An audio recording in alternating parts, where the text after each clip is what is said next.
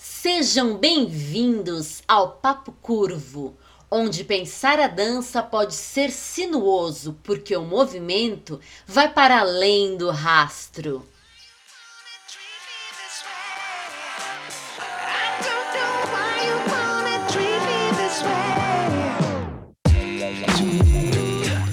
Papo Curvo, o papo mais fora da linha para os amantes de boas conversas dançantes. Olá, meu povo e minha pova dessa galáxia dançante! Sejam bem-vindos a mais um episódio do Papo Curvo, o seu, o meu, o nosso podcast de dança, onde toda semana Talita Lemichuang, também conhecida como Talita LC, é desafiado por mim, também conhecido como Henry Chuang, a pensar um ou mais temas da dança que eu preparo e trago aqui. E a gente faz tudo isso sem a Talita saber de nada de antemão. Ou seja, eu invento as coisas, jogo aqui no nosso papo curvo e ela tem que se virar nos 30. E é isso aí, tudo bom com você hoje, Talita? Tudo bem? Tudo bom comigo? Eu espero que esteja tudo bem com vocês também, que todo mundo esteja se cuidando. A gente tá gravando num dia friozinho, então, né? Sim. Tem que se manter aquecido e com saúde. Isso aí. Isso aí. Né, tem que tomar cuidado para também não não ficar desesperado se ficar meio doente por causa do frio, de uma gripe, de alguma coisa e achar que Que é coronavírus. coronavírus e Lembrem-se que no então. frio muitas outras coisas estão no ar. É isso então aí. é isso aí. OK, vamos lá então. Bora! Bora que bora. É o seguinte, eu ia pôr um nome, né? Às vezes eu consigo fazer o título antes, né, do, do episódio. E eu tinha um nome assim muito bom, mas aí eu fiquei com medo de colocar por causa de direitos autorais, entendeu? Então eu- eu mudei o nome do título. Você quer saber o título original que eu tinha pensado ou o que ficou primeiro? Não sei, você que sabe. Tá, Eu vou falar o que ficou. tá. Aí eu acho que você consegue pensar o que, que teria ficado. O que ficou é o seguinte: Refletor, refletor meu, existe alguém mais dançante do que eu? Ah, era uma coisa meio branca de neve? Exato, era para ser espelho, espelho meu. Existe alguém mais dançante do que eu? Mas essa coisa dos direitos autorais, elas andam meio assim, gente. Sim. Já né, é engraçadíssimo. Às vezes, ah, vocês estão vendendo ingresso, não tem nada de ingresso. Vocês estão vendendo remédio, não tem nada de remédio nos meus conteúdos. Exato. Não, pelo menos não assim, de propaganda, né? De patrocínio. Mas essa coisa de direitos autorais, E nem de a venda máquina é mesmo. maluca, né? Uhum. E nem de venda mesmo. E nem de venda, né? É, Ai, meu Deus, a máquina tá Mas maluca. aí Vai pra, sim. pra evitar a fadiga, eu, eu, eu achei um termo que eu acho que faz sentido no nosso contexto e mantém a idade do. a idade, a ideia do original, tá? Ok. Então vamos falar sobre espelho. Talvez, em algum momento. Hum, Mas vamos começar, já que eu mudei o título, eu, eu acabei mudando um pouquinho a ordem aqui do raciocínio. tá. Então a primeira coisa que vamos fazer é refletir. Sobre refletir, Ok. ok? Pensar sobre o pensar, certo? Refletir de reflexão mental. Que aí no dicionário temos prudência, meditação, argumento e etc. Você sabe que só uma pausinha, desculpe. Uhum. Quando você leu o título refletor, eu logo pensei em holofote, né? Aqueles Sim. refletores de luz. Claro. Aí você falando para o holofote que tá te iluminando enquanto você dança. Oh, existe alguém mais dançante do que eu. Enfim, só uma pausa. Porque Sim. eu pensei nesse refletor. Eu, Sim, mas é refletor. Também, também. Mas é por isso que eu falei que contextualmente ele funcionou na minha Sim, adaptação, sim, entendeu? Ele Porque funciona. Sim, obrigado, gente. Eu também, eu também tenho umas ideias criativas boas de vez em quando. É isso aí. Palmas, palmas, obrigado. Mas enfim, falando sobre esse pensar. Pensar sobre o pensar. Então é simplesmente pensar, né? O pensamento, a reflexão, né? Ele se dá apenas no âmbito mental? Como é que você sente essa questão? Eu acho que a gente já comentou aqui. Alguma coisa do tipo. alguma mas coisa vamos- do tipo. De vamos- que pensar. Fale, que vamos. Não, va- vamos um pouco mais a fundo aí. De que pensar é algo que a gente faz. Ok, em termos. É, é que assim. Em termos de palavra, de Uhum. conceituação de palavra, a- o pensar, o pensamento sempre esteve atrelado ao raciocínio, à mente. Uhum. Mas conforme eh, foram estudando eh, como é que se dá o pensamento na mente, Uhum. perceberam que, na verdade, é, aquilo que a gente chama de pensamento não acontece só na cabeça, acontece no corpo inteiro.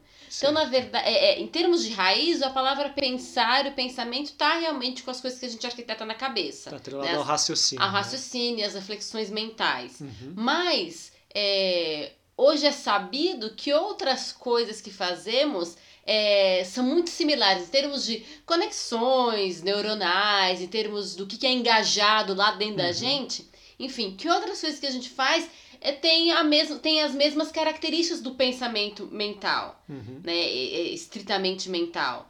Então a gente pensa hoje já com, né, se é sabido, com o corpo inteiro. Então pensar sobre pensar pode ser um pensar com o corpo sobre a reflexão, com a reflexão sobre o corpo, corpo sobre corpo, mente sobre mente. Então pensar sobre pensar, com o que, Tem que eu estou pensando rede. e sobre o que estou pensando. Que- Ou melhor, com o que estou pensando e qual é a qualidade desse pensar sobre o qual eu estou pensando, com Uhum. essa coisa que eu não sei com que eu estou pensando. É o corpo e a mente. Entende? Certo. Entendi. É, isso é bem interessante, principalmente porque nesse lugar do raciocínio, normalmente a gente pensa né, em, em dados abstratos, em coisas assim. Mas tudo isso tem a ver também com a nossa vivência. Eu acho que por isso tem muito essa questão do pensar com o corpo, né? Uhum. Por causa que a gente é, percebe o corpo, o, o corpo, o mundo, a gente percebe o que nos rodeia através de todos os sentidos, e aí abarca todo o corpo, né? Sim. Então, esse lugar do pensar e principalmente do sensível, né? Que tem a ver com essa ligação. Se eu não me engano, foi no Papo Curvo com um episódio chamado O Ser Consciente, que a gente tratou um pouco mais sobre isso. Eu não Hum. lembro o número, mas eu acho que é esse o título. Dá uma olhadinha aí se você não viu, ou se você não ouviu, dá uma corridinha lá. Se quiser, pode pausar, escuta ali e volta, ou termina esse, vai lá, escuta, assiste, enfim, para completar o raciocínio. Yup. Ok, tranquilo, né? Sim. Então vamos pensar um pouco sobre o segundo refletir que você até trouxe um pouco, que é esse lugar do corpo. Mas aí pensando na palavra reflexo, né? Porque ele traz, né? Refletir, reflexo, tem alguma coisa a ver aí. E aí essa ação corporal, esse reflexo que no dicionário eles tratam como inconsciente, instintivo, involuntário, que se faz sem consciência do fato. E aí pensando um pouco sobre isso, você acha que é possível dominar um reflexo instintivo? Ou os reflexos eles sempre se sobrepõem? Complicado falar disso, né? Uhum. Porque a gente entraria na seguinte questão. ah, o, o reflexo do corpo são as respostas que o corpo dá para N coisas, né? Então, de repente, você desvia rapidamente, resposta, certo? Reflexos do corpo, né? Nesse, nesse, nesse âmbito que a gente tá. Aí, é, e a gente tem reflexo como essa resposta, enfim, eu tô me repetindo, mas a resposta a esse estímulo, certo? Ahn, e ela é instintiva e ela é involuntária, ou seja, a minha mente não capta conscientemente o que está acontecendo. Uhum. Mas certamente alguma parte do meu corpo captou isso, né? A minha Hum. face, o sistema nervoso. Então, algum tipo de. É, então, tem uma inteligência aí. A gente às vezes pensa no instintivo como algo não inteligente, né? Às vezes Uhum. como algo menor, Sim, mas ele não é menor. É uma questão de que você não verbalizou aí na tua cabeça.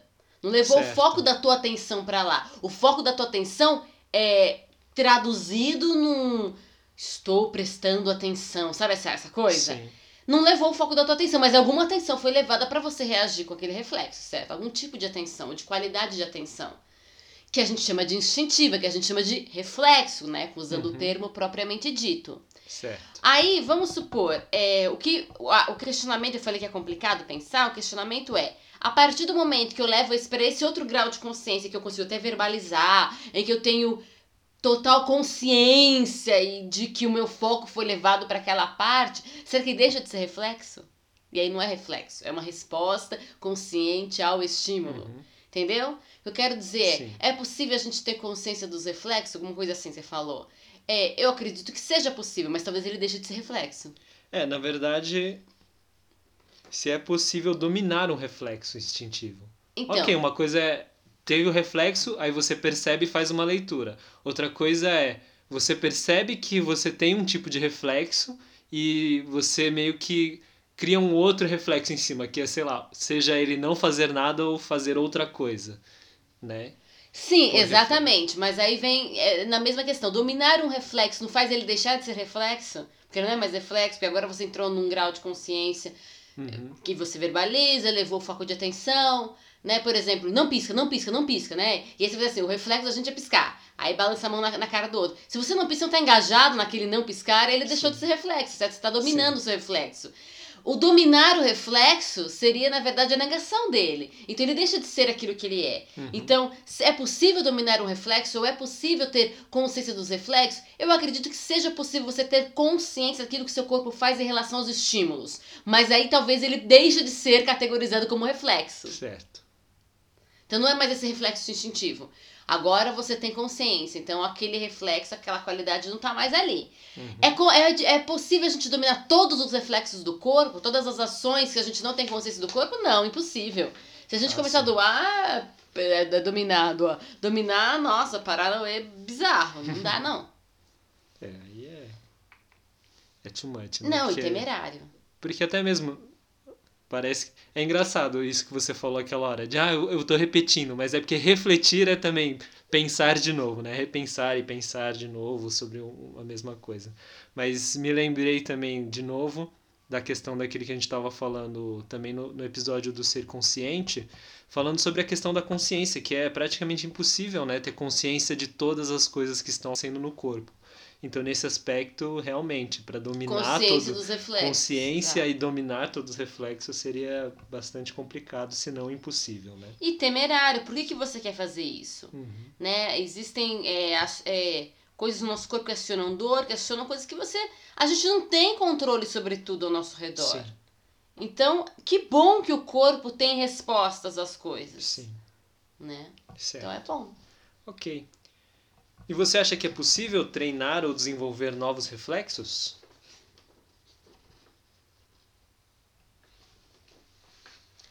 Treinar e desenvolver novos novas respostas instintivas aos estímulos dados. Isso. Pode ser. Essa é uma boa definição para reflexo. Sim. Sim. Você acha que, que eles entram na mesma categoria nesse aspecto com reflexos desenvolvidos com trabalhos de corpo, como de dança ou de luta? Sim, eu pensei mais na luta agora. Uhum. Na dança certamente também tem. Mas eu pensei na luta. É, ok, no caso desses reflexos, para além dos estímulos comuns, né? De é, naturais, dor, né, né, sei lá. É, rola uma, um grau de, de foco, de estado de presença ali. Tem uhum. que estar tá ali, né? Concentração. Mas a gente já viu é, é, lutadores que, que rapidamente respondem a, a, algum golpe imprevisto tal. Uhum. Ah, ele previu o golpe. Será que ele previu o golpe ou ele respondeu muito rapidamente aquilo? Treinou isso é um tanto treino. aquilo que, Exato, que esse... o corpo já percebeu. Exato. Captou para além da visão, talvez, né? Exato. Então, na verdade, é assim. Você já tem aquele estímulo. Você já tem você já tem aquele tipo de reflexo. Uhum. Por exemplo, defender-se é um reflexo que a gente já tem naturalmente. Uhum. Só que você potencializa. Uhum. Então eu não sei se é desenvolver novos reflexos certo. ou se é potencializar novos os reflexos já existentes. Isso. Tá. Deixá-los mais mais poderosos. Então, e adaptar o, a contexto. E também. adaptar ao contexto. Então, a gente se defende, a gente faz isso o tempo todo, né?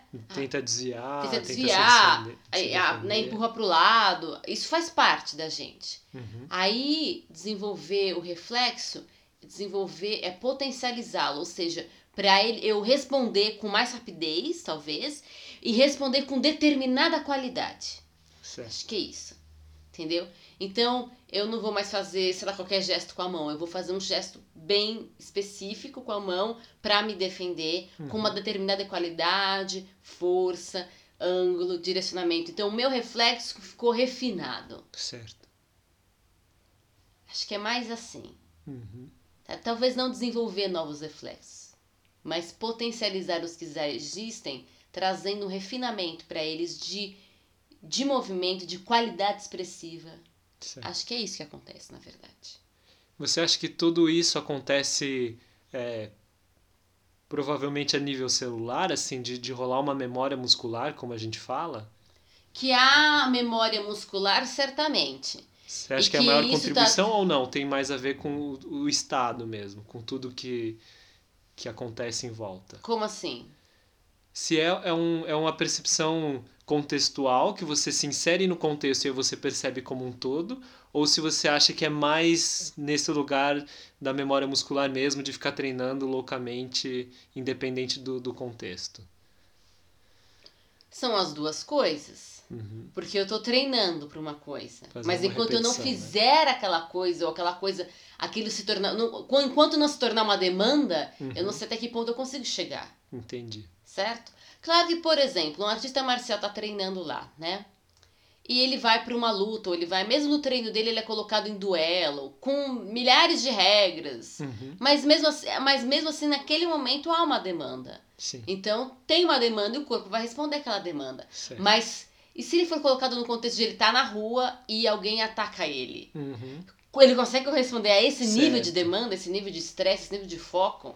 Uhum. Entendeu? Com aquele reflexo treinado. Será que esse uhum. é, reflexo treinado vai vir responder? Que é a mesma coisa o bailarino ou quem dança, o dançante, né? Tá ali no contexto da sala de aula, coisas são exigidas, mas aí ele vai para a cena. Hum. Outras coisas são exigidas. É. é. o mesmo passo, mas tem outra demanda. Sim. Então o corpo ele se altera. O contexto altera o corpo. Certo. O contexto nos altera. É, mas ter, ter esse preparo é melhor do que não ter, né? Porque eu ah, imagino sim. assim, na rua, se uhum. alguém viesse me atacar, né, minha resposta com certeza ia ser muito pior do que uma pessoa que tem prática de artes marciais, ainda que não responda 100% da maneira que ele treinou, ele vai ter uma resposta melhor do que a minha, né? É, o que dizem. E tem aquela, aquela história, né, de que a gente tem que dar 100% dentro da sala de aula porque no palco vai dar menos. Uhum. Mas tem os fenômenos de pessoas que quando vão para a cena dão mais de si. Então também pode ter os fenômenos de pessoas que sob, sob a exigência, né, do contexto, entregam muito mais do que normalmente entregaria, ou entregaria em contextos mais suaves e tranquilos. Tem essas coisas é. também. Tem esses fenômenos. Essas exceções, a essas exceções. regra, entre aspas. Eu acho que é o, é o que é mais normal. Comum, é. Né? Ok. E tirando esses exemplos que a gente já deu, como você acha que esses reflexos do corpo nos ajudam e como eles podem acabar nos atrapalhando também? Como eles nos ajudam? Uhum. Em que contexto? Na dança e na vida até. Como eles nos ajudam, gente. Se você não tivesse reflexo, você tava estup... Estup... toda arrebentada, né? Estrupiado. Isso, isso. Eu ia falar isso, mas fugiu a palavra. Você tá todo arrebentado, por exemplo, reflexo de desviar, de... É pra nossa sobrevivência. Acho que... Uhum. Enfim, a gente pode ficar aqui divagando, mas se você não tivesse reflexo, se eu não tivesse reflexo, né? Se nós não tivéssemos reflexo, a gente ia estar tá arruinado. Porque a gente tem que lidar com, com, com, o nosso entorno, com as coisas que estão ao nosso redor. E na dança também. É... Por quê? Bom, primeiro numa questão mais é, basilar de sobrevivência. Você não sabe o que vai acontecer em cena. Uhum. Se alguém tropeçar, se alguma coisa cair, a gente tem respostas rápidas. Então, graças a Deus que a gente tem essas respostas rápidas. É, Agora, falando daquele reflexo que foi treinado, que foi né, alimentado tal, ele colabora com a nossa dança? Sim, ele colabora com a nossa dança, porque esse processo de treinar essa resposta do corpo de forma sensível, mas de forma também mais eficaz uhum. e talvez rápida também, esse treinamento, essa prática, esse desenvolver né, essas habilidades do corpo, elas vão também te auxiliar certamente a entrar é, no fluxo cinético, a entrar em estado de presença, hum. né? Num, é, a, a, se preocupar com o próximo passo. Por quê? Porque quando a gente sei lá, tá aprendendo a dança, a gente tem um monte de coisa na cabeça. Ah, eu tenho que acertar o giro, sei lá. Ah, o meu passeio. Ah, o meu não sei o quê. É tanta coisa na cabeça que você não consegue é, desfrutar do movimento dançante. Certo. Certo? Então, algumas coisas, é, a, a nossa, o mindfulness, né, é, a mente presente, é, o foco de atenção, a escuta, ele é um trânsito, ele vai transitando por nós, dentro do nosso corpo, em relação ao espaço, mas ele não abarca tudo ao mesmo tempo 100%. Mas no processo de treinamento a gente tenta abarcar tudo 100%, até que a gente entende que algumas coisas podem caminhar por inércia, porque nós temos a capacidade de trazer o foco para dentro dessa inércia e cortar essa inércia e voltar para essa inércia. O que eu quero dizer é o seguinte: é, é que eu não quero é, é, que a gente pense na coisa mecânica, é, sem sentido. Sim. Mas eu faço assim, por exemplo, eu tô pensando na minha mão e, e, e o restante do meu corpo tá se movendo por inércia, eu não tô com foco lá. Mas ele não tá desconectado. Porque se eu quiser, de ele repente. Responde. E se eu quiser levar, de repente, a minha cabeça direto pro meu corpo, ela transita com tranquilidade. Porque ele tá conectado. Uhum. Mas eu não tô pensando, minha mão, meu corpo, meu pé, meu meu cabelo, meu cílio. Eu não tô pensando em tudo ao mesmo tempo. Eu tô uhum. transitando, meu estado de atenção transita nas minhas partes e ao meu redor e, e, e, e no meu entorno. E, mas eu consigo voltar para uma parte do corpo e sair dela. Quando eu saio dela, essas coisas continuam pela inércia, ou seja, o fluxo, né? Uhum. Então, eu acho que, claro, acredito que treinando o reflexo, é, a possibilidade de entrar em fluxo cinético e esse, esse estado de atenção, essa escuta, essa presença ser mais tranquila, mais prazerosa, eu acho maior. Isso que você que falou, maior. Isso que você falou é bem interessante, no aspecto que às vezes a gente fica meio assim, né, com o tabu do, do automático, né? A gente fica com medo de, de ter uma dança automatizada, digamos assim de que algumas coisas elas acontecem sem a gente ficar pensando nela.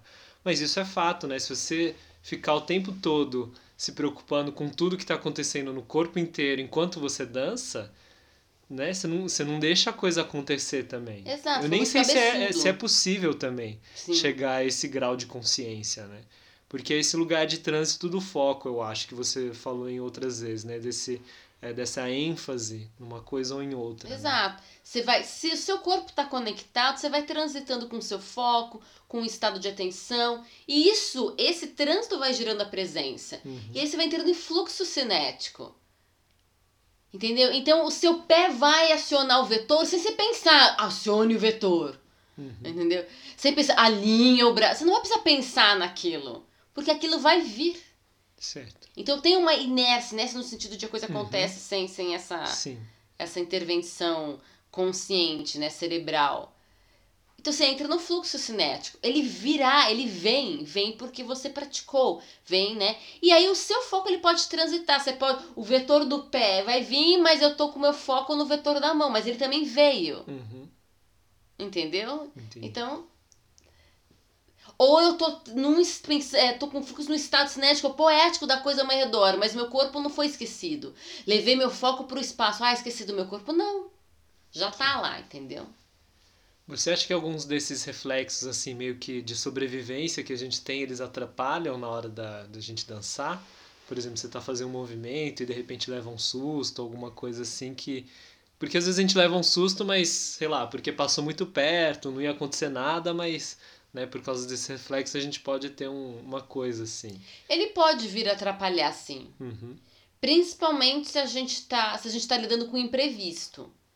Existem graus de imprevisto, certo? Certo. Mas sempre tem algum tipo de imprevisto, ou pode ter um imprevisto. Então ele pode atrapalhar. E aí talvez seja necessário a gente pensar sobre é, essa coisa esse estado da dança perfeita que não erra em nada, que hum. é tão hum. pregada, sabe? Mas pode acontecer alguma coisa. Tipo um videoclipe acontecendo no palco, né? Ao vivo. É, perfeito. Nossa, não erra. Não, a gente espera que a performance seja perfeita. Mas pode dar um bug na luz e atrapalhar o bailarino. Uhum. Ok, ele vai treinar para não ser atrapalhado. Mas desculpa, ele não é uma máquina. Então pode vir atrapalhar? Pode.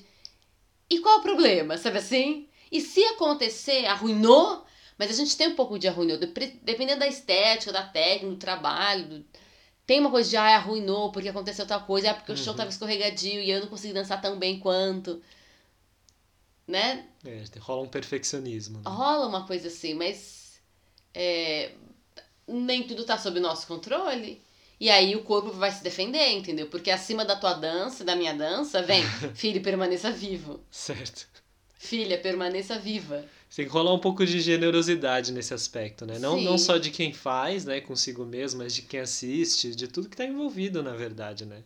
De, de perceber realmente que, olha, é um ser humano e olha a situação, olha o que aconteceu. Exato. E... E existe, claro, o treinamento de sair das, dessas situações. Hum. Aconteceu uma coisa, como é que eu Dou um jeitinho. dou um jeito de fazer aquilo adentrar ao, ao que eu tô fazendo? Uhum. Então, o meu corpo teve um reflexo, sei lá, de fazer alguma coisa. Como é que isso entra na- nessa história que eu tô contando, nesse meu fazer dançante? E aí você está, né, quando isso acontece, você observa isso, você está diante de um de um mestre, de fato, de alguém que entendeu. Isso é interessante, porque isso é praticamente uma improvisação treinada, né? Exato.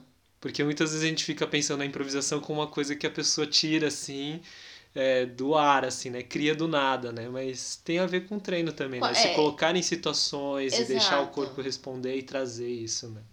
Na memória. Em momentos de... É, tá dançando, tá dançando, de repente você esbarra em alguma coisa.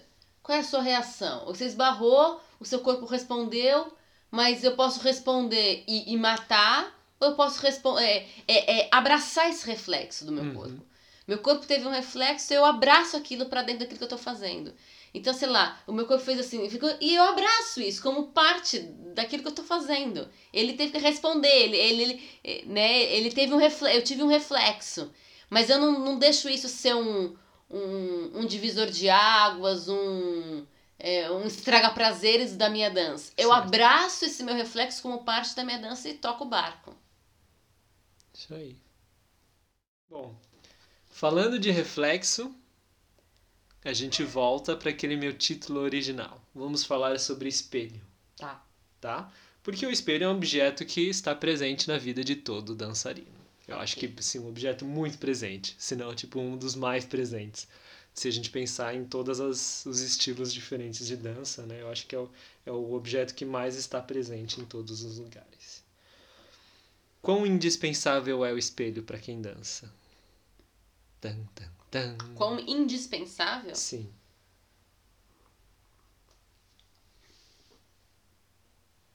Pra quem dança? É. É zero indispensável. Zero indispensável. Exato, totalmente. Ou seja, ele é totalmente, Totalmente dispensável. dispensável. Ele tem o seu papel. E Uhum. aí tem coisas interessantíssimas que a gente faz com o espelho. Certo. Mas sem espelho não vai rolar dança? Pff, Mentira. Sem Sim. espelho eu não vou conseguir causar a ilusão desejada. Pff, Mentira. gente, Assim, na, na lata. é assim na lata, entendeu, gente? O não precisa de espelho pra dançar, pra refinar movimento, pra fazer nada. Você pode tê-lo como um auxiliar, um, né, um- uma ferramenta para auxiliar, mas é uma ferramenta indispensável? Não, é totalmente dispensável. Certo. Você ouviu aqui Acabou. no Papo Curvo. Thalita quebra barraco. Muito polêmico. Totalmente dispensável. Eu trabalhei durante 17 anos no projeto Cordas Humanas sem espelho algum. Sim. Às vezes eu eu levava minhas alunas até o banheiro que tinha um espelho comprido, Uhum. alunas e alunos, né, para elas verificarem determinada coisa. Mas essa galera aprendeu balé clássico, sapateado, jazz Uhum. dance, dança moderna e contemporânea sem olhar para o espelho. Uma delas em especial, é, sem olhar para o espelho. Uma delas não, é duas delas, porque uma uma outra também estudava numa outra escola e lá tinha espelho. Mas vou falar de uma em específico. Foi para a faculdade e na faculdade de dança, no caso na Embi Morumbi, também não tinha espelho. E todo mundo, nossa, que diferente. Eu e ela olhamos um pra cara da outra e. Andréa Custódio. Aluna, parceira, amiga, irmã, enfim.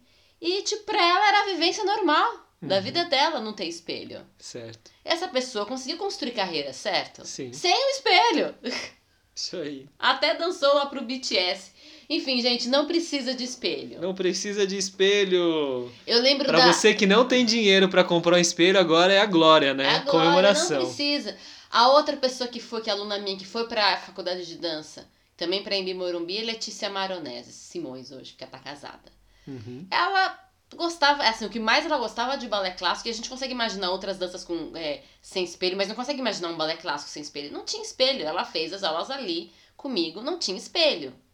E ela foi altamente elogiada pela Flávia Chay. A Flávia Chay queria que ela trabalhasse com a Juliana Moraes. Ou seja, só gente de top desse, desse mundo da dança. Sem espelho, entendeu? Não tem, não precisa, não precisa. Só Uhum. que, se você não tem espelho, vai ser exigido de você repensar as suas metodologias, os seus fazeres, a maneira de você ensinar. E eu comecei a dando aula sem espelho, e eu não tinha feito faculdade de dança, só tinha as minhas experiências de dança. Eh, Quer dizer, a minha formação é não formal, né? No ensino não formal, de academias, de cursos, mas não do ensino superior formal. Mas antes de entrar na faculdade que não tinha espelho, eu já pensava o que era dar aulas de dança sem espelho. Uhum. Então isso foi bem interessante. Eu já tinha. Ah, aqui tem que ser diferente, aqui tem que ser assim. Como é que a gente usa a minha referência de corpo, a referência de corpo desse, né, de cada aluno, de cada aluna. Certo. Então, mas assim, indispensável não. Interessantíssimo para fazer algumas coisas, interessantíssimo. Facilita algumas coisas, facilita. Mas, como toda ferramenta, espada de dois gumes. Pode facilitar, mas pode também quebrar as pernas. Pode se transformar numa muleta, né? Uma muleta. O que acontece no final de ano em escola normal? Agora a gente vai ensaiar de costas pro espelho. Se não acontece isso na sua escola de dança, não tem aquele momento em que Uhum. todo mundo vai ensaiar de costas pro espelho ou vai tapar o espelho, o que, que acontece quando chega no palco? Perde a referência, porque dançou o tempo todo olhando pro espelho e provavelmente não se olhando, olhando pro amiguinho. E agora tá no palco e não tem e rola um problema. Então o que, que as escolas de danças fazem? Agora a gente vai treinar sem olhar pro espelho. Vamos de costas pro espelho. Ou alguma coisa. Já dá um bug mental. Dá um bug, né? Principalmente quando não, não é feito esse tipo de trabalho ao longo do. Ao longo. Então, o que eu, por exemplo, faço? Eu vou mudando as direções e vou me, me descolando do espelho, em escolas que tem espelho e não tem como tapar o espelho, ao longo do, do ensino. Vai Uhum. descolando. Na medida que você vai descolando. Pra não ficar preso a isso, porque não tem necessidade. Uhum. No Cordas, como eu falei, durante 17 anos a gente não teve espelho. A gente encerrou o projeto sem espelho. Nunca teve espelho, do começo ao fim. E é isso. Teve alguma. Foi por uma decisão mesmo? Foi alguma questão específica que você decidiu por não ter espelho? Na verdade, eu tinha cogitado em ter espelho várias vezes. E várias vezes eu sentia necessidade de, ai, teria facilitado a minha vida se eu tivesse um espelho. Uhum. Mas é exatamente essa frase: facilitado a minha vida. Certo. Por alguma coisa que tava, tipo, é, sendo é, custosa de eu arquitetar na minha cabeça. Certo. Então, a, qual que é a linha da preguiça, eu não sei, entendeu? Mas Uhum. assim, em alguns momentos eu queria ter facilitado a vida com o espelho. Mas a gente nunca teve recursos Uhum. espaciais e financeiros para bancar o espelho, uma vez que o projeto tinha caráter beneficente. Na, na, sua, na sua totalidade. Ainda Uhum. que tinha entrada de, alguma entrada de dinheiro tal. Alguns professores eram remunerados, mas não era salário, enfim, uma série de questões. É, E de- mas assim, depois que eu entrei na faculdade, que lá também não tinha espelho, eu fiquei um pouco mais tranquila. Certo. Tipo, ah, também X, né? Mas em algumas coisas, Uhum. principalmente quando se trata do coletivo, pra gente. Tra é, é- é um, é um tipo de medição o espelho, né? Ele Uhum. pode medir, é, ajudar a medir o grau de ilusão que eu quero gerar no público, na Então, plateia. Vamos falar um pouco sobre isso. Em, em que aspecto que o, o espelho ele ajuda na, na aula? Assim, quando que é, é bom usar o espelho? Porque você está falando de ilusão, parece que é vou fazer um show de mágica. Sim, eu quero, por exemplo, é, sei lá, criar um tipo de linha contínua de todos os bailarinos, né? E aí eu falo pra todo mundo se ajustar, só que a gente tem que se perceber um ao outro. Se eu olho pro espelho, eu consigo, sei lá, é, o bailarino que tá em cena consegue ah, tá, olhar todo consegue mundo. ver mais rápido. É, consegue ver todo mundo. Porque como é que ele vai? Será que eu tô na linha certa? Deixa eu ver, ver, ver. Pronto, eu não vou conseguir. Mas ele faz assim, se eu dar uma olhadinha assim rapidinho olho no espelho, ele vai ver se a perna dele tá, causando a mesma ilusão que todo o resto, entendeu? Então, ah, nesse isso enquanto sentido, se executa já. enquanto se executa. Então, nesse aspecto é Uhum. interessante. Mesmo pra nós, que sou quem tá no lugar do coreógrafo, conduzindo, o professor, eu posso olhar pra todo mundo dançando. Mas eu posso olhar pro espelho, então eu tenho um mediador do meu olho. E aí eu posso enxergar outras coisas, outros Certo. graus de ilusão. Então, o que eu falei é uma ferramenta de auxílio nesse aspecto. Uhum, Entendeu? Nesse aspecto. certo. Também, por exemplo, se a classe está muito cheia e o professor está num ponto e ele está passando algum repertório, sei lá, olhando pro espelho, às vezes a pessoa, por reflexo, consegue pegar uma coisa que ela teria que estar grudada, certo. né? A parte da frente do professor. Então facilita, ah, eu tô vendo a parte da frente e a parte de trás do professor. Uhum. Mas isso pode virar uma muleta. Então é interessante por um lado, não é interessante por outro, né? Então, nesse sentido, entendeu? Além desse, desse exercício de mudar as frentes e tudo, você tem mais alguma dica para quem tem que trabalhar ou trabalha num espaço que já tem um espelho? Como é que eu posso lidar com isso? Com o espelho, tanto para usar ele em benefício, que né, nesse exemplo que você deu agora, mas o que mais que eu posso fazer também para me desatrelar ele ou para né, preparar meus alunos? A, é, a questão de mudar as frentes eu acho que é a mais forte de todas. Dá aula de costas uhum. para o espelho. Põe os alunos todos de costas para o espelho e dá aula no outro sentido. Muda. Você pode também é, colocar uma cortina nele, tapar. E utilizar o espelho. É assim. Eu acho que a regra é a seguinte. Você, professor de dança, coreógrafo, orientador, você tem que fazer a pessoa dançar no corpo dela e não fora do corpo. Porque às vezes a gente está dançando com o corpo, mas o meu corpo não está aqui em mim, está ali no espelho. Hum. Você tem que dançar com o corpo que está em você. Então, às vezes, quando a pessoa dança muito de frente pro espelho, ela não tem consciência do que ela tá fazendo. Porque ela tá sempre se olhando no espelho. E ela nunca volta o olhar dela para ela, para dentro certo. dela. E se você quer um, um, bailarino consciente, completo, ele tem que voltar o olhar para dentro dele. Uhum. Então, você tem que tirar o espelho em algum momento. Por quê? Porque ele tá sendo treinado. Até a hora que ele vira um profissional, ele consegue fazer isso, entendeu? Lidar certo. com o espelho nem sei, entendeu? Às vezes eu tenho a sensação de que alguns profissionais também estão meio grudados no espelho, e quando eles vão para a parte de dança, tem alguma coisa não acontece. Uhum. Né? Vai pro palco, alguma coisa não acontece. Então, essa é a questão. É... Tem que usar as ferramentas com sabedoria. E não sabotar o teu aluno. Você não quer uma, você quer um aluno que esteja que, que tenha consciência do corpo dele, que tenha consciência de si. Ele tem que ter consciência de si enquanto ele está dançando. Sim.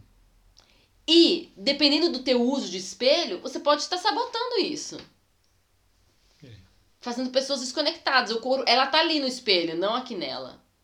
Interessante. Como se ah, uma coisa dela se desconectasse tá lá no espelho, não tá nela. Uhum. E é muito engraçado, porque isso normalmente acontece com a pessoa ainda tentando olhar para si, né? Porque ela tá olhando só que na imagem do, do espelho. Exato, que ela eu acha que ela tá olhando para ela, mas. E às vezes ela não tá olhando tá, pra ela, às vezes ela tá, tá olhando para o né? professor, né? ela tá olhando para hum. outra pessoa. Quando ela para para para para pra olhar para ela, ela começa a esquecer. Ou ajeitar o cabelo, já viu Ou isso? ela percebe que não tá legal o corpo dela. E aí ela vem com uma crítica logo. Hum. Hum. E talvez não seja o momento para ela fazer esse tipo de crítica. Certo. Isso é muito bom. Eu, por exemplo, já sou. Tá, já sou uma profissional de dança. Uhum. Então, às vezes, eu tô no, no, espelho e eu quero olhar pro espelho pra me ver, pra ver o que, que eu tô criando, qual a ilusão que eu tô criando, pra ter um olhar. É, um, mais um ilusão olhar. que você tá falando é o efeito do que o movimento Exato, cria. mais um olhar. Porque eu já tô com o meu olhar de dentro, fazendo análise do meu movimento. Mas eu quero mais um olhar. Um, mais um olhar meu. E aí é o meu olhar pela mediação do espelho. Poderia ser o meu olhar pela mediação do vídeo. Uhum. Né? O vídeo é um bom recurso até. Ninguém vai olhar no espelho, mas eu vou gravar depois a gente já se assiste. Então eu tenho um olhar, né, o meu interno daquilo que está acontecendo. E eu tenho uma percepção do que está acontecendo. Ah, eu acho que minha mão tá assado. Eu acho que eu tô assim. Aí eu olho pro espelho. Hum, não tava. Opa! Então a minha sensação interna não, não, não equivale com aquilo que eu tô fazendo externamente. Uhum. Qual que é o desejo? O que eu desejo é que a minha sensação interna e aquilo que eu tô fazendo externamente se igualem. Oh, aí eu cheguei num grau de consciência muito grande. Aquilo que eu tô sentindo é aquilo que eu tô vendo uhum. fora. Então aí eu uso o recurso do espelho, mas eu já posso usar esse recurso do espelho. E quando eu não tô afim, eu até fico mais no fundo da sala, eu busco outros lugares para eu ficar um pouco desconectada desse espelho, para eu poder fazer esse mapeamento interno e depois eu ir para essa análise externa. Mas sou eu, anos, entendeu? Uma cacavéia. Outra coisa é uma pessoa que acabou de entrar na dança e já tá se achando horrorosa dançando quando tá se olhando no espelho. Sim. É, isso acontece muito, né? Principalmente para quem tá começando, porque não vai acertar ainda. E aí a pessoa não se desenvolve, tapa esse espelho, deixa a pessoa viver a dança, não importa, você tá vendo o que tá acontecendo. Até o momento em que essas coisas se, né, até ela desenvolver esse olhar interno. Uhum. E aí, então quer dizer, muitas podas, entendeu? Muito, e aí começa a vir todos aqueles discursos equivocados que já estão impregnados na sociedade de estética de corpo, começa a vir. Hum. Descola desse espelho e faz um favor pro teu aluno, para ele ter um pouco mais de saúde. Depois você volta. Ok, existem danças que fazem uso do espelho como um, um, um, um, não só como uma ferramenta, mas como parte da coreografia. Então, por exemplo, danças que fazem, ai, se sensualiza na frente do espelho, sente seu corpo, se sente menino, se sente maravilhoso, se sente maravilhosa, não importa, ame-se. Ok, tudo bem, é uma outra, outra pegada. É outra linha, né? Né? Outra linha, outro uso de do uso, espelho. exato, de uso. falar. Mas dependendo com quem estiver naquele na sala, isso também pode ser altamente problemático. Pode ser que a pessoa entre em crise, entendeu? Ao se olhar. Então tem que ter bastante sensibilidade. A gente volta para aquela coisa. Quando se fala, se fala de aluno, a gente volta para aquela história que eu já, né, já falei lá atrás, de análise de contexto. Uhum. Eu tenho que saber com quem que eu tô lidando ou ir descobrindo com quem que eu tô lidando. Ok, a gente falou um pouco sobre a questão de refletir, sobre o refletir, falamos sobre a questão do espelho, né, esse lugar de como a gente trabalha em sala de aula, enfim, quando a gente vai trabalhar também é, pensando sobre como eu quero perceber o meu corpo, ver que efeito que ele está criando e tudo. E aí eu queria perguntar para você se você tem algum pensamento sobre por que, quando a gente fala copiar de, soa mais como uma chupinhação do que quando a gente fala em espelhar em, que soa mais como uma inspiração. Você tá falando de copiar de um outro artista, né? Não, ah, eu copiando na sala de aula. É, porque a gente sabe que em sala de aula, quando a gente está passando uma coreografia, um trabalho, a pessoa tem que copiar. Sim.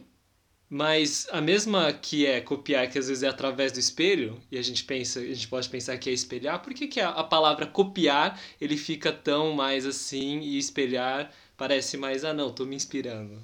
Por causa do uso histórico da coisa. É uma questão de uso histórico, Uhum. né? A palavra cópia. Então ela te, ela tá atrelada a, a muita coisa é, historicamente. É, e, e ok, tem uma questão da dança, mas vai para além da dança, né? Uhum. A questão de simplesmente copia, simplesmente copia, é, tá, por exemplo, atrelado a a questão da educação com o advento da Revolução Industrial. Então, Hum. ah, a cópia sempre existiu. Então, quando, Sim. quando a gente pensa nas, naquelas guildas, né, dos, dos artífices do passado, né, tinha uma relação de cópia, né? No, no processo, mas era uma é, a, é, mas a relação entre os agentes, entre os sujeitos envolvidos era diferente. Então tava lá o mestre fazendo ali o seu vaso na argila e ele pede pro discípulo, né, porque tinha essa relação de mestre e discípulo, né, ou é, aprendiz, né, Uhum. tinha uma relação bem junta. E, e, e- ele pede para observar, agora vai fazendo você também. É, é uma situação diferente, uma, uma aproximação, uma até é quase que íntimo para o nosso olhar de hoje, né? Uhum. De ensino. Então tem um lugar da cópia, mas tem um lugar da observação, do cuidado de quem está ensinando e de, e de quem está aprendendo, e um lugar de uma observação atenta, de um olhar atento Uhum. né? Com o advento da Revolução Industrial, a educação passa a ser assim: é, você tem que fazer esse, esse- é isso que você tem que fazer, exatamente isso. Mas não tem os porquês. A pessoa deixa de passar por um processo criativo que vai do começo ao fim. Ela já pega o negócio é, pela metade, ou ela pega ah, a coisa, Simplificado. ela pega uma fatia da coisa. Uhum. E eu vou conseguir explicar melhor. Tá. Tá? E ao pegar a fatia da coisa, é, não tem o engajamento completo. Então, por exemplo, no caso da, da indústria, né? Uhum. Eu acho que eu vou conseguir explicar isso. No caso da indústria. Então, eu sou responsável por é, abrir a latinha. Certo. O outro é responsável por arrancar o- a, a, a tampa da latinha, que foi aberta por outra pessoa. O outro é responsável por tirar o negócio dentro da latinha. O outro, entendeu? Cada um é responsável. Eu coloco só essa peça. Eu coloco só o parafuso. Você aperta, fulano fecha. Então, é ninguém passa do processo do começo ao fim. Hum. Certo? Não tem do começo Sim. ao fim. Tem só aquilo. certo. E aí é copia essa ação. E essa ação faz parte de um recorte. E não é um recorte para entender o todo. Então não tem compreensão de todo. Tem um, um, um compartimento de ação. Copia, copia, copia, copia, copia, copia essa ação. Isso vai para educação. Então, na educação, copia esse A, copia, copia. Várias pessoas, uma atrás da outra em cadeira. A relação de mestre-aluno não tem mais aquela proximidade de uma guilda, de uma, de uma roda de conversa. A pessoa tá longe, você simplesmente copia, copia, copia. E você não entende o processo. Você não começa, come... não tem começo, meio e fim. Tá, Thalita, ok. E né? E, talvez é a pergunta, e daí que não tem o começo, meio e fim? Acontece que nós, seres humanos, desenvolvemos conhecimento quando a gente tem começo, tem meio tem fim. E isso vem com a gente desde a infância. Por quê? Porque a brincadeira é assim. O que é a brincadeira? A brincadeira é o ofício de maior foco e concentração que existe na humanidade. Uhum. A brincadeira da infância. É o ofício da seriedade por excelência. Ofício você diz de fazer. É, o ofício de trabalho, de, né? O meu ofício, meu trabalho. Então a brincadeira é o trabalho com mais seriedade e foco que existe. E qual que é a brincadeira mais interessante? A que você começa desenvolvendo. Então a criança tem a ideia e ela desenvolve a maneira para que essa brincadeira aconteça. Então ela então a gente é, nasce com essa questão de começo, meio e fim. Começo, meio e fim, porque a brincadeira tem começo, meio e fim. Tem o momento do planejamento, o desenvolvimento e a finalização da brincadeira. Uhum. Toda brincadeira é assim. Na, nos dias de hoje, a gente tem. É, as crianças elas não, não ficam mais tempo brincando com o brinquedo porque ele já vem resolvido. Você dá o brinquedo lá, ele tá resolvido, então logo ela quer outro. Por quê? Porque ela pegou o processo no meio. Então você dá a Barbie pronta, ela tá pronta a boneca já. Você dá o carrinho pronto, o carrinho tá pronto você já. Tem que inventar uma brincadeira em cima daquilo. Isso, então, e logo, você, e logo você vê que a criança logo perde interesse naquele brinquedo, ela quer outro brinquedo. Uhum. Porque né, é porque tá resolvido. Dá um brinquedo para ela, ou a possibilidade de ela criar o processo. Ah, ela cola naquele negócio. Quando aquele negócio estiver pronto, ela não vai largar de jeito nenhum. É a história do Toy Story 4 e do, do Garfinho. Ela fez aquilo. O, o, o, a, a, o emotional attachment, como é que é isso? É, em português? É... é... o laço afetivo. É né? o laço afetivo, a ligação afetiva, aquilo é enorme. Porque ela, ela viu o processo. Uhum. O começo, o meio e o fim. E participou, né? E participou. Essa é a brincadeira completa. As uhum. brincadeiras que a gente coloca para as nossas crianças hoje são brincadeiras incompletas. São, são fatias, são recortes. Por isso que logo, ah, não quero mais, logo não quero mais, logo não quero mais, logo não quero mais. E aí, e tudo isso vem, vem com o advento da, da Revolução Industrial, em que as pessoas eram dadas a fazer fatias do processo. E, essa, e esse mesmo processo todo fatiado que as, que as pessoas é, vivenciavam dentro das indústrias passa a ser o que acontece na escola também. É tudo fatiado. A ideia de interdisciplinaridade, que era uma coisa que existia antes, é negada em prol de um ensino massificado uma padronização. E isso tem assim, gente, isso tem escrito. Você pode ver os textos da hora que eles falam sobre a univers... temos que tornar o ensino universal para todas as massas. E aí vem um processo de unificação de ideia, uma padronização generalizada, e aí não dá para falar tudo com todo mundo o tempo todo, então a gente fatia o conhecimento em disciplinas e cada disciplina fatia o conhecimento lá dentro dela, numa coisa completamente desconexa, e aí é só copia e cola, copia e cola, copia e cola, copia e cola, copia e cola, copia e cola. E aí a cópia, que era boa e sadia, na tradição mais antiga, passa a ser uma coisa péssima. Ela, e aí a, a palavra tradição ganha sentidos negativos dentro da, do, do ensino. Hum. Passa a ser uma coisa ruim, uhum. por causa, porque passa a refletir esse momento histórico. Certo. Porque os momentos anteriores não eram assim. Porque essa ideia de tradição como uma cópia de algo que foi feito sem ser pensado, né? Sem ser pensado por que que vem assim, o que que vem antes. Ou seja, a brincadeira, a fatia, entendeu? Então, fa... dentro da produção industrial as pessoas têm acesso só à fatia, elas não entendem o todo. Você acha que as pessoas entravam para trabalhar nas indústrias e sabiam do começo ao fim que elas o que, que ia acontecer e qual que era a participação dela? Imagina, vai lá e faz isso. E a mesma coisa dentro da escola. Então fatia-se os processos, mas o ser humano não é para uhum. ser fatiado. Então, historicamente, tudo isso para falar que, historicamente, a palavra cópia tem, por causa disso que aconteceu na história, com o advento da Revolução Industrial principalmente, então a palavra cópia ela tem essa, essa conotação negativa. Mas assim, é, a priori, não, é simplesmente fazer algo que outro está fazendo. Sim. A questão é a qualidade disso, de como Sim. você está fazendo. Então, aí, para a gente fugir dessas palavras que historicamente têm todo esse peso é. negativo, a gente fala referência, inspiração. Mas essas espelhar. palavras, espelhar, mas essas palavras, dependendo do contexto que você está, também já tem conotação negativa. Então, por exemplo, inspiração em alguns contextos é, de produção artística já não é bem visto. A inspiração é 1%, o resto é ralação. Uhum. Sabe? Aí já vem Pensando em inspiração nesse lugar com que. uma coisa que vem. Então, então, Transcendental. exato. Então, assim. dependendo do contexto, até isso já caiu por terra, até isso já dá pra usar. Então, o que a gente tem que fazer? A gente tem que resgatar as palavras em sua etimologia, entendê-las contextualmente. E entender Historicamente também. é entender elas contextualmente e entender elas à luz da história. E ao entender como é que ela é usada, como é que é a raiz dela, da palavra. Então, eu entendo a raiz da palavra. Essa palavra tem essa raiz. Uhum. Aí eu entendo a história dessa palavra e eu entendo o que está acontecendo hoje, eu posso pensar numa possibilidade de reuso, de ressignificação dessa palavra. E essa palavra ressignificar tá muito na moda. Porque é justamente isso. Porque vai, vai nos faltar palavras. Eu não tenho mais palavra para falar. Tudo tem conotação errada, Uhum. tudo é pejorativo. Que palavra que eu vou usar? Eu tenho que falar, não, isso é um fato verdadeiro. Bom, mas se é fato, é verdadeiro. Sim. Mas as pessoas usaram tanto a palavra fato para contextos que não eram verdade, que a palavra fato, que em, na sua raiz significa algo verdadeiro, perdeu o sentido de verdadeiro. E agora eu tenho que fazer esse, esse o que é pleonasmo? Fato verdadeiro. Não faz sentido nenhum. É uma redundância. Mas eu tenho que fazer porque a, foi um, ab- a palavra foi abusada. Isso é um verdadeiro abuso. Então as palavras, os conceitos têm sido abusados.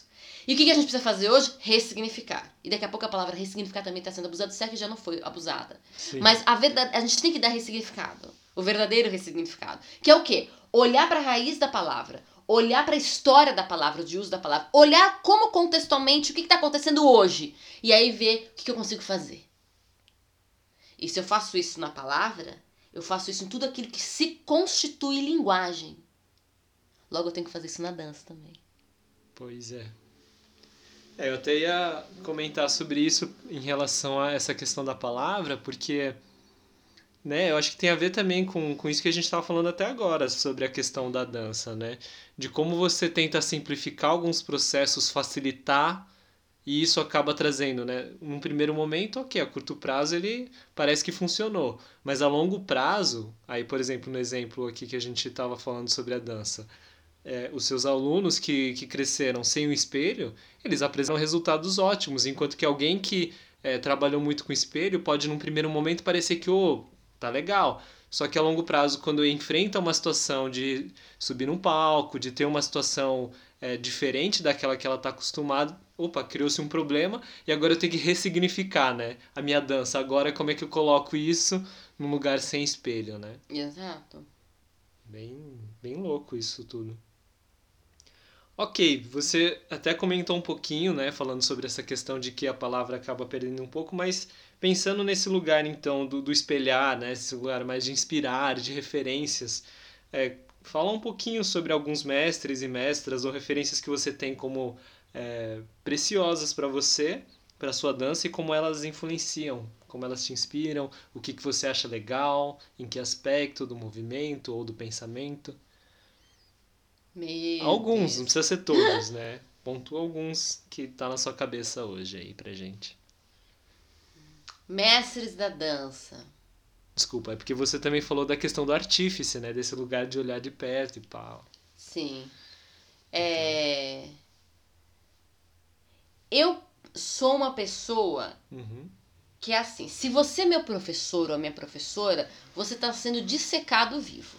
Certo. É assim que eu me relaciono com os professores.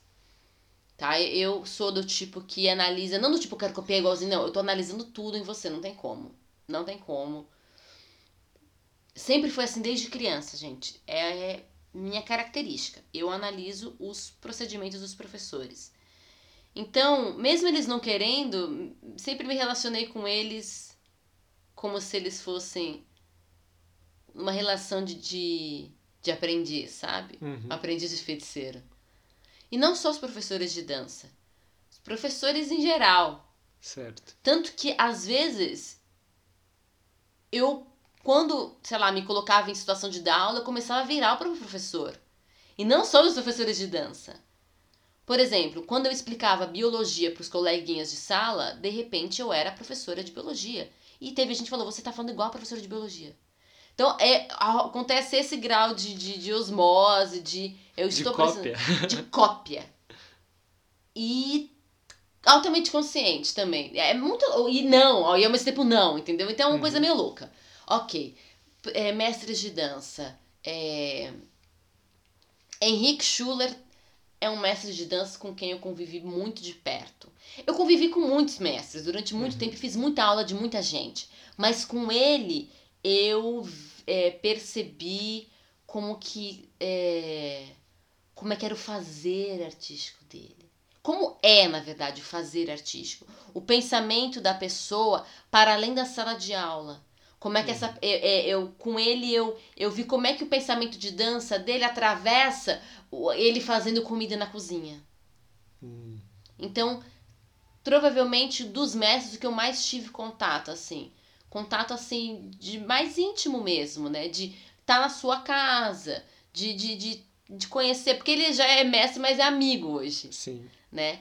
Mas é muito interessante perceber o que de dança aparece na vida dele em outros aspectos. Hoje que eu conheço esses outros aspectos. Uhum. Exemplifique. Ah, por exemplo, essa coisa da comida, entendeu? Uhum. Ele busca um tipo de refinamento, de experimentação na comida. Uhum. É bem interessante, né? Como ele qualifica a comida. Às vezes é bem, bem de forma bem dançada, uhum. né? Ou o fato de que ele sempre reorganiza a casa dele muda as coisas de lugar. O tempo todo. Sempre tem uma coisa que não tá normal. Você, ó, Henry já esteve comigo várias vezes sim, na casa sim. do mestre. Sempre tem pelo menos um item que não tá no lugar que a gente viu da última vez, certo? Sim. E teve um tempo que eu ia semanalmente na casa dele e ela nunca tava igual. então é, é fantástico essa questão de reorganização espacial. E ele entendendo que essa reorganização espacial é por questões energéticas, é por questões da dança. Então é bem interessante isso é um grande mestre. E, e ele que me trouxe um pensamento de refinamento de dança, uhum. de qualidade expressiva, de sentido para aquilo que eu faço, é como ninguém. Como ninguém, entendeu? Ah, o que, que você está fazendo com esse braço? Eu estou cavando espaço. Eu não estou vendo você cavando, eu cavo o espaço. Então, o uso do imagético, uma série de coisas. Uhum. E, e do, do grau de reflexão reflexão em dança no fazer dançante e pensando em pensamento aqui mais de forma tradicional do cérebro, essa questão filosófica da dança. Hum. É com ele que eu aprendi a filosofar dança. Sim. Mais, assim. Filosofar dança e não necessariamente docência. Certo. Porque faz, o, o fazer pedagógico da dança eu devo à Ana Terra. Pensar em docência, em ensino. Mas com o Henrique eu aprendi a pensar em arte. Certo. Isso não é simples. Interessante essa separação, assim, com clareza na sua cabeça. Exato. Porque eu vejo. É... Porque uma coisa você pensa. Eu vejo. Às vezes a gente pensa muito no fazer arte, no fazer dançante, é como docentes, como professores. Mas a reflexão artística, ela é de outra excelência. Ela é para São quem, excelências diferentes. Para quem busca esse lugar, né, de se profissionalizar e estar nesse ambiente. Às vezes é, é, é, são coisas que muitas vezes acabam confundindo quem está no começo ainda. É, e, e não é uma é porque assim, na verdade assim, nos fazeres artísticos uhum. descobrem-se fazeres pedagógicos. Certo. Quando você vai ver um artista fazendo o que ele tem que fazer, uhum. você vai aprender metodologias sim, ali. Sim. Lógico que você vai, você vai aprender pedagogias. Então a coisa tá lá, elas, elas estão juntas. Mas às vezes o nosso discurso, ele é mais pro docente do que pro artístico. Porque pro artístico a gente não pode botar. É... Docente também não, mas é diferente a gente não pode botar cadeias e grilhões na arte. Sabe? Isso não deixa de ser arte. Então, não tô falando que é qualquer coisa. É uma questão muito complexa essa toda. Mas uhum. com o Henrique, eu fui levado a pensar cada vez mais na arte. Certo. Coisa que eu vivia, por exemplo, é às vezes. É... E a refletir, sobre, refletir sobre, a, sobre arte. Com a Valéria, eu fui levada a ser colocada no lugar do crítico. Que é papéis é diferente. Diferentes, são papéis diferentes, né? Que é Todo diferente. Mundo tá lugar, de... Com a Cassia Navas eu fui levada a, colocar, esse lugar no, é, ser colocado no lugar do crítico. É diferente. Todo mundo caminha junto de mão dadas, mas cada um tem um, um papel, né? Uma é, ênfase. É diferente. Então, por exemplo, quando eu, tava, quando eu fazia letras, ali a gente, a gente estava mais no lugar do quê? Do crítico, de quem, do, do, de quem analisa a literatura. Obra já produzida, né? Exato. Né? E a filosofia em cima da arte. Uhum. E às vezes a gente dava uma, uma caída na questão da arte, mas a gente não era escritor. Hum. A gente pensa, às vezes ponderava sobre o ser escritor. Mas a gente estava mais perto, mais, mais próximo do crítico. Quando a gente ia para a faculdade de educação, aí mais perto do docente.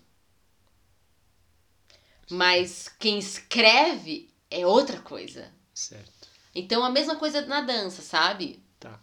E esse pensamento, essas coisas que perpassam, né, que, que você foi aprendendo e vendo com o Henrique, como isso se traduz em relação ao fazer, o movimento? Ou você tem outra inspiração de movimento que, que, que é diferente dessa da reflexão? O Henrique foi uma das pessoas, Uhum. mas a minha minha é, é, eu estudei durante anos ao lado da Adriana Guidotti. Hum.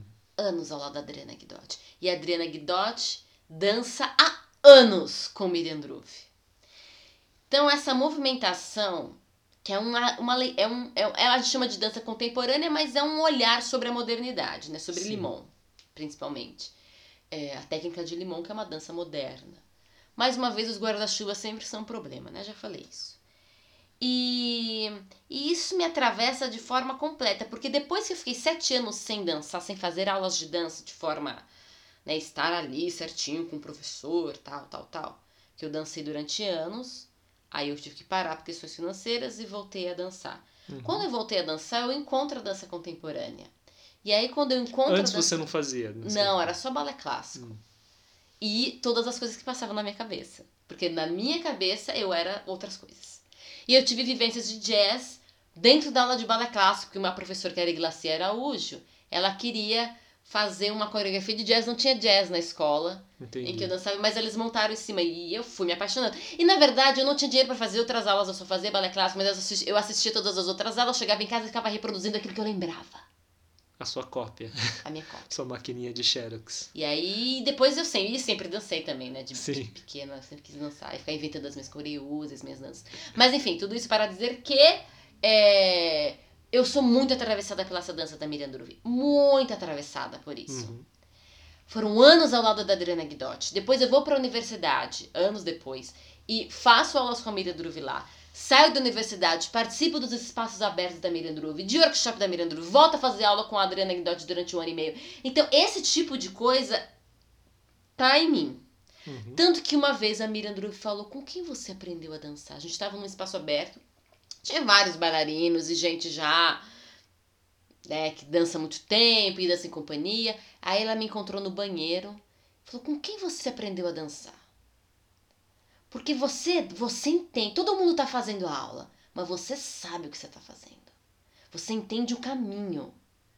Você e a Ruivinha. A Ruivinha era a Andréa Custódio, que aprendeu isso tudo comigo. Porque antes de entrar na faculdade, a Andréa nunca tinha tido outro professor de dança além de mim. Certo. Foram ali pelo menos uns oito anos dançando ao lado da Thalita sem encontrar outro professor. E eu Uhum. dava aulas de mais de uma técnica, né? Eu sempre Uhum. trabalhei consistentemente quatro técnicas de dança. E aí ela falou, quem? Aí eu falei, eu fui aluna da Adriana Guidotti durante muitos anos. Aí eu falei, Miriam ensinou a Adriana, a Adriana ensinou Thalita, Thalita ensinou a Andréia. Aí ela falou, Adriana, ela é muito boa pra didática, porque tá em você. Todo mundo tá fazendo a aula, mas tem alguma coisa aí, os caminhos, as maneiras, a qualidade, você sabe o que você tá fazendo. Foi a glória! Foi a glória! Eu fui elogiada pela mestra que inventou a bagaça, a Miriam Druve, né? Que, que, invent- que estruturou esse pensamento, né? Que muita gente faz Dentro igual. da qualidade dela. Dentro né? da qualidade dela, e eu fui elogiada por ela. Amei! Mas foi sensacional. Uhum. Foi ótimo. Tanto que até hoje ela me chama de advanced, é, é, my advanced students, meus alunos avançados, sei lá. Uma- mesmo com os bailarinos que, né, porque os bailarinos da, da companhia, às vezes, ah, alguns são fixos, outros têm rotatividade, né. Uhum. Mas mesmo com eles, ela fala meu advanced, minhas, minhas advanced students, meus alunos avançados, porque Muita é vivência. muito, né? é desde, já faz mais, já que faz mais o quê? Uns 15 anos, ou um Uhum. pouco mais, é muito tempo dançando uma coisa. Isso vai mudando, né? Outra pessoa que eu vi muito de perto foi o Luiz Baldijão. O meu sapateado é totalmente Luiz Baldijão. Hum. E porque eu dancei na companhia dele, então eu vi como é que eram os procedimentos dele. E e foi dele, a, a- foi a primeira pessoa que eu ouvi de vai fazendo a aula. Mesmo que você não consiga fazer, vai na observação porque uma hora o seu corpo vai conseguir, uma hora ele vai responder a estudo. Foi dele que eu ouvi isso pela primeira vez. Foi do Luiz Baldijão, meu mestre de sapateado. Então, eu também sou bastante atravessada por isso. E eu sou bastante atravessada por jazz. E aí, quando fala de jazz, duas pessoas principalmente, Ed Wilson e Katia Barros. E em muitas coisas, muito mais Katia Barros. Então, eu fiz aulas consistentemente com os dois. Uhum. É, durante o período longo esgarçado. E aquele jazz me atravessa bastante. No caso do Ed, eu gostava de ver como ele como ele desenvolvia a dança, principalmente quando ele estava organizando coreografias, como é que ele fazia aquilo. Como é que era o pensamento dele na organização do coletivo até. Uhum. E da Kátia, o refinamento da dança do, do jazz, entendeu? E uma compreensão de corpo. Isso que você falou do, do Ed é bem interessante, né? Porque normalmente não é uma coisa que passa muito na cabeça da gente quando a gente está fazendo uma aula, mas isso vai ser uma coisa muito importante para quem vai vir a dar aula depois, né? Ou é, até para é, montar, vai, vai, organizar. Quem vai ser, quem vai organizar a cena, quem vai ser Sim. coreógrafo. Então eu gostei, é assim, porque eu dancei danças ali, que era muita coisa acontecendo ao mesmo tempo. Então o olhar do coreógrafo é bem legal. Então, com, com o Ed eu pude ver muito isso. Eu vi também muito isso com o uhum. Henrique também, o lugar do coreógrafo. Isso é uma coisa que normalmente os professores também não, não colocam na aula, né? As escolhas né, da organização. Isso seria bem interessante, assim? né? De, de, se ter um, debate, Exato, o professor de, colocar Por que essas foram as suas escolhas cênicas? Por que você está organizando a cena dessa forma? Sim. O que, que tá na tua cabeça para organizar a cena dessa forma? Uhum. Né? Então, essas pessoas me atravessaram bastante. E existem outras pessoas que apareceram mais pontualmente, o tempo foi um pouco menor, mas foram importantes também para minha dança. Minha, minhas primeiras mestras de dança de balé foram a Iglacia Araújo, a Luciana Scher e a Márcia Lago. E da Márcia Lago, braços, braços e mãos. E eu tenho isso até hoje, né? Braços e mãos. Um, um, uma chonação, um amor por braços e mãos. E eu peguei dela. Aquela né, braços e mãos. Bacana. E muitos outros. Eu falei, aí as referências não acabam, ah, porque depois a gente foi, eu fui viver muitos outros universos e passei por muitas outras pessoas. Uhum. É, pra fazer Mas uma pegando lista, assim, assim os, os, que é. passaram, que eu passei mais tempo. Então eu sei que porque talvez você faz um curso e não tenha sido tão atravessado por uma pessoa, ou fez uhum. seis meses, ou passou um ano ao lado da pessoa. Ou mesmo se mas... você gosta muito e faz uma aula, acha incrível, mas aquilo não. Às vezes a retenção não é tanta, né? Exato. Então eu citei esses porque esses foram muitos anos ao lado dessas pessoas, então eu sei que eu tô atravessada por eles. Eu sei. E são coisas que você gosta. Também. E são coisas que eu gosto. Porque às vezes a gente passa muito tempo, mas a gente não gosta muito. Era o que Exato. tinha, ou enfim, era o que a gente conhecia. Exato.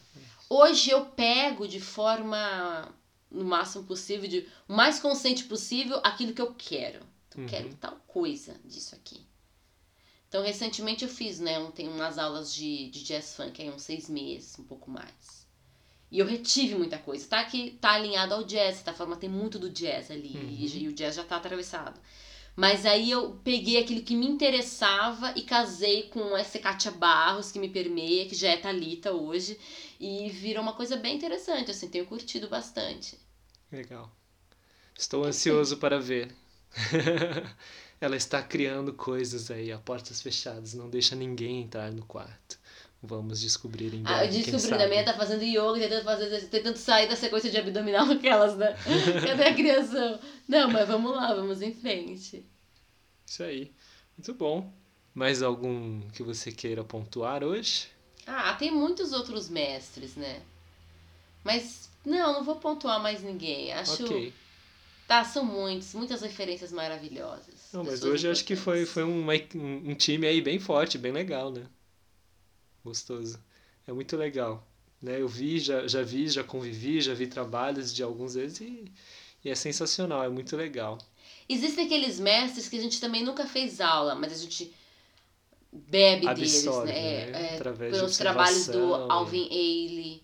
É, ou às vezes uma companhia que te pega, entendeu? Uhum. Eu lembro quando, quando a gente foi assistir Zul, do Mário Nascimento. Tum. Que foi incrível. Né? Muito legal.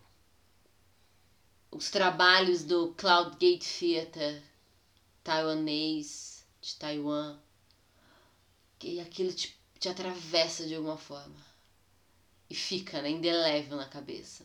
É, você corpo. já assistiu, porque a gente tem o DVD, você já assistiu mais de uma vez, né? várias vezes. É. Uhum. Tal Dance Theater, indelével na cabeça. Alguns trabalhos da Crystal Pite. Enfim, aí vai, entendeu? Isso vai. aí. Mas é, né? Daria para fazer todo um episódio de podcast só falando de nomes, do que, como, qual quando, trabalho dele, qual trabalho que você deveria assistir, qual né, que a gente viu, que a gente gostou, isso, aquilo.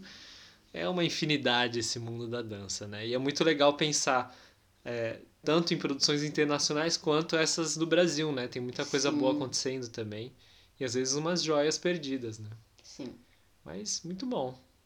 Gostei bastante de escutar um pouco mais aí. A gente sempre tá batendo papo, eu já escutei a maioria dessas histórias, mas é sempre legal que às vezes a gente lembra de um detalhe, de um outro, né? Sim. né?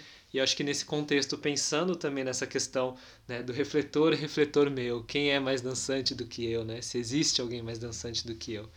E às vezes a gente pensa, não, existe sim, né? A gente pensa nesse, mas não, não, a pessoa fez muito. Mas aí você olha para sua jornada também, você pensa, pô, mas eu fiz bastante também, né?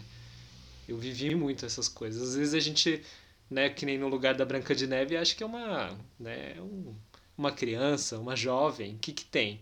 Pô, é a mais bela, né? Mais bela do que a rainha ali, com todos Sim. os feitiços e poderes que ela tinha. Então, às vezes, né, talvez a gente também esteja ainda em um processo de se transformar num desses mestres, né, de referências que vai deixar um legado aí pela frente, né? Só o tempo dirá. Só o tempo dirá. Só o tempo vai dizer. Porque a gente tem que lembrar que mesmo os nossos mestres e nossas referências não nasceram prontos, né? Exato. Eles passaram por um processo também aí, uma vivência. Eu acho que o mais importante é permanecer no estado do aprendiz. Curioso, né? Para Esse... sempre, exato. Sempre vai ter alguma coisa para ser aprendida. Então é, é importante é, estar no estado de aprendiz, mas não negue aquilo que você já aprendeu. Uhum. Sabe assim? Ai, bancar. A gente tem que ser humilde, claro que tem que ser humilde, mas não, não nega. Quando você tem certeza que isso eu entendo, isso eu já sei, até aqui eu já caminhei, até e aqui eu já me lapidei. Com quem eu aprendi? Eu aprendi isso com essas pessoas, e até aqui eu caminhei, e isso aqui eu consigo fazer, entendeu? E, e é isso, entendeu? Sem falsa modéstia também. Isso aí. Espero que vocês tenham gostado também, nossos queridos ouvintes e assistentes. E, e é isso. Mais algum recado? Além dos que eu vou dar no final. Ai. Experimentem e ousem, seja nos processos de criação, de treino próprio, prática própria. É muito mais. É importante fazer aulas e é importante praticar sozinho também, ter o seu tempo de prática de dança. E aí, experimenta, sabe? Com espelho, sem espelho, mudar a direção, mudar as coisas. Experimentem. Ousem, porque isso é benéfico para a saúde e isso é benéfico para a dança de cada um. É isso aí. Então, o espelho não é mais desculpa para você não né, voltar a fazer seus trabalhos de dança, ainda que nesse período de quarentena, ou dependendo do seu lugar onde você trabalha, onde você faz a sua dança, beleza? Beleza! Vamos que vamos então. Para você que ainda não segue a Talita, vai atrás dela nas redes sociais, Twitter, Facebook, Instagram, YouTube, é só colocar barra ThalitaLC84. No Medium, que é o blog, tem que colocar o arrobazinho, medium.com barra arroba ThalitaLC84. Sigam ela, vejam que ela tem compartilhado aí de conteúdos e para quem tiver aí também, quinta-feira, 11 horas, já rolando o novo horário do Quintal Coreográfico. Enquanto não sai o próximo episódio do Papo Curvo, dá uma conferidinha lá, beleza? Beleza. É isso aí, até a próxima. Um grande beijos. Até beijo. Esse foi o Papo Curvo, seu podcast fora da linha e certamente para além do rastro.